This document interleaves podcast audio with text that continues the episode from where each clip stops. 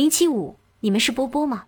那天下午两点多钟，我和青子回到宾馆，四周荷枪实弹的佤邦士兵，门卫严嘎比笔直站立门岗哨亭，黑秃的大眼对我们直眨巴，似在传递某种信息。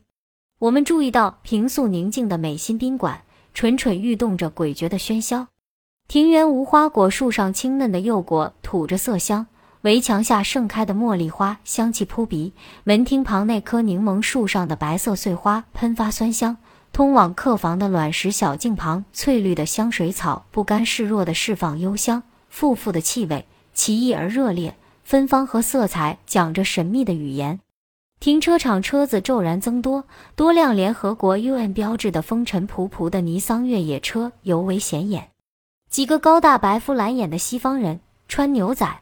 卡其布野外作业服，正疲惫振作地从汽车上往下搬卸行李、摄影、电视设置器材。佤邦对外关系部部长赵延娜、办公厅副主任周大富、警卫队队长及其一些官员身着军衣，郑重其事站在门厅。红木椅也坐满了人。欲进前打探情况，佤邦官员们通通板着面孔，一副公务要紧、无暇搭理的架势。我们识趣绕行。我们急奔回三零四房，几个西方人正忙碌地将一些沉重的金属箱子搬到二楼的房间。一群气宇轩昂、皮肤黝黑的缅甸军人已把三楼的客房住满。我们房间隔壁住进一个细格子隆基、浅黑皮肤、戴眼镜的中年男人。客房几乎被新来的人住满。站在窗前，居高临下看着这些突如其来的陌生人，在下午耀眼的阳光中来来往往。突然一阵惊慌和欣喜袭上心头，看得见的表象背后有一种悠然而又难以预测的意境。我预感到即将发生一些事情，会改变我们的现状，但怎么发生，以什么形式，茫然无知。我和青子像嗅到鱼腥的猫，兴奋不已，稍事整理戎装，匆匆往外奔。欲探军情，下楼时我与人撞了个满怀，一股春天马厩新鲜蓬勃的气味扑鼻而来。一个挎摄像机、提金属箱的高个年轻男子，碧蓝眼睛惊喜地看着我，不忘礼貌地说：“I am sorry。”笑容阳光灿烂。我如没见过世面的村姑，木然呆立。还是一旁的青子，hello 一声，拉我让开了道。蓝眼睛点头示谢，提着两个沉甸甸的大箱子，腰板伸直，拾阶而上。楼口，他回头的一瞥，像一束令人头晕目眩的阳光。青子说：“你怎么像傻了一样？”我说：“你没看见这老外有多帅？”蓝眼睛炫得我迷糊。楼口二零二室的房门敞开，我们故意放慢脚步向里张望。低头整理行李的男人，蓬乱黑发，些许白发，像一堆黑丝线夹杂着白丝线。抬头，一张中年男子白皙儒雅的面孔，一眸子的安详，一灵魂的冷静。他用手指梳理着头发，对在门口张头探脑的我们和颜悦色：“你们好。”纯正的北京话。眼光扫过我的 SK 牌靴子、青紫的路易威登腰包，不动声色尽收眼底。请进来坐吧。我们应邀进屋，抑制不住眼睛咕噜噜打量套间。华丽的长沙发，做工精良的立木茶几，大彩电、冰箱，日本新型空调。这间客房和我们住的三零四房相比，档次明显高得多。未经整理的行李凌乱堆放在地，茶几竖着两只覆满铝尘的密码箱。里屋的门虚掩，有人在卫生间里哗哗冲浴。中年男子略偏头，松松抱两肘，和善地笑对东张西望的我们。像邻家的大哥看着冒失闯入家中的女生，喝点什么？他礼貌地问。当意识到不可能从冰箱里随意选择饮品时，冰箱里空空如也。转身从旅行皮箱里拿出了几听可口可乐和贝克啤酒。我和青子毫不客气地每人挑选了一听可乐，径自坐到沙发上享用起来。男子坐到对面沙发上，打开一听啤酒，不慌不忙地喝着。时而目光扫向窗外碧蓝的天空，时而彬彬有礼对我们举杯。他有些疲惫，唯眸子灼灼，优雅的笑挂在脸上，不问我们何方神圣，也不自我介绍。他举手投足显有良好教养，有一种成熟的力量，很特别，但又说不上特别在哪里。这类男人在金三角不多见。春风拂动窗帘。灌进柠檬花馨香。我和青子把一听可乐吸进，并发出不雅的滋滋声响，终究沉不住气。首先递上了名片，男子礼貌地接过名片，认真地看，指出我的名片英语拼写的小小错误。他的双瞳跳动浅褐色的光点，诡异莫测。你们是波波族吗？嘴角掠过讳莫如深的笑。什么波波？不要乱说。我第一次听到波波族，感到新奇，察觉他异样的目光，便胡乱联想到波与兄的关系，不禁红了脸，愤愤地反诘。青子也不快地白了他两眼。你们不明白什么是波波吗？聪明的男子察觉我和青子的误解，正色解释：布尔乔亚加波西米亚就是波波。波波系指具有艺术理想、人文情怀、叛逆精神、波西米亚风格的有钱人。我和青子有些不好意思了。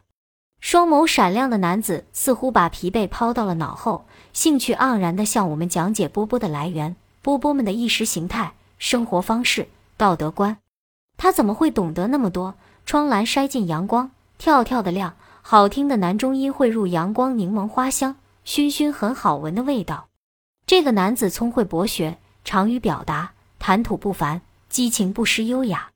在那天下午四点新香的阳光中，我突然被吸引，产生一种奇妙的感觉，犹然少女时坐在花香四溢的课堂，自作多情偷看着英俊逼人的老师，心悦诚服，撩动情思，脸热心跳。几近痴迷。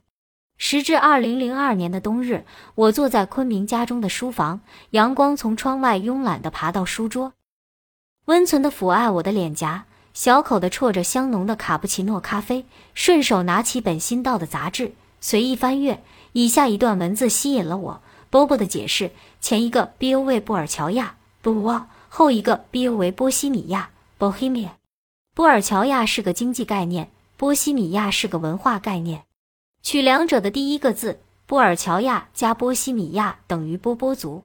波西米亚位于现在德国与捷克之间，作为历史文化古迹，波西米亚的许多遗迹已被列为人类遗产。波西米亚也被用来代表类似吉普赛文化的狂野自由，涉及服装、时尚、思想、行为。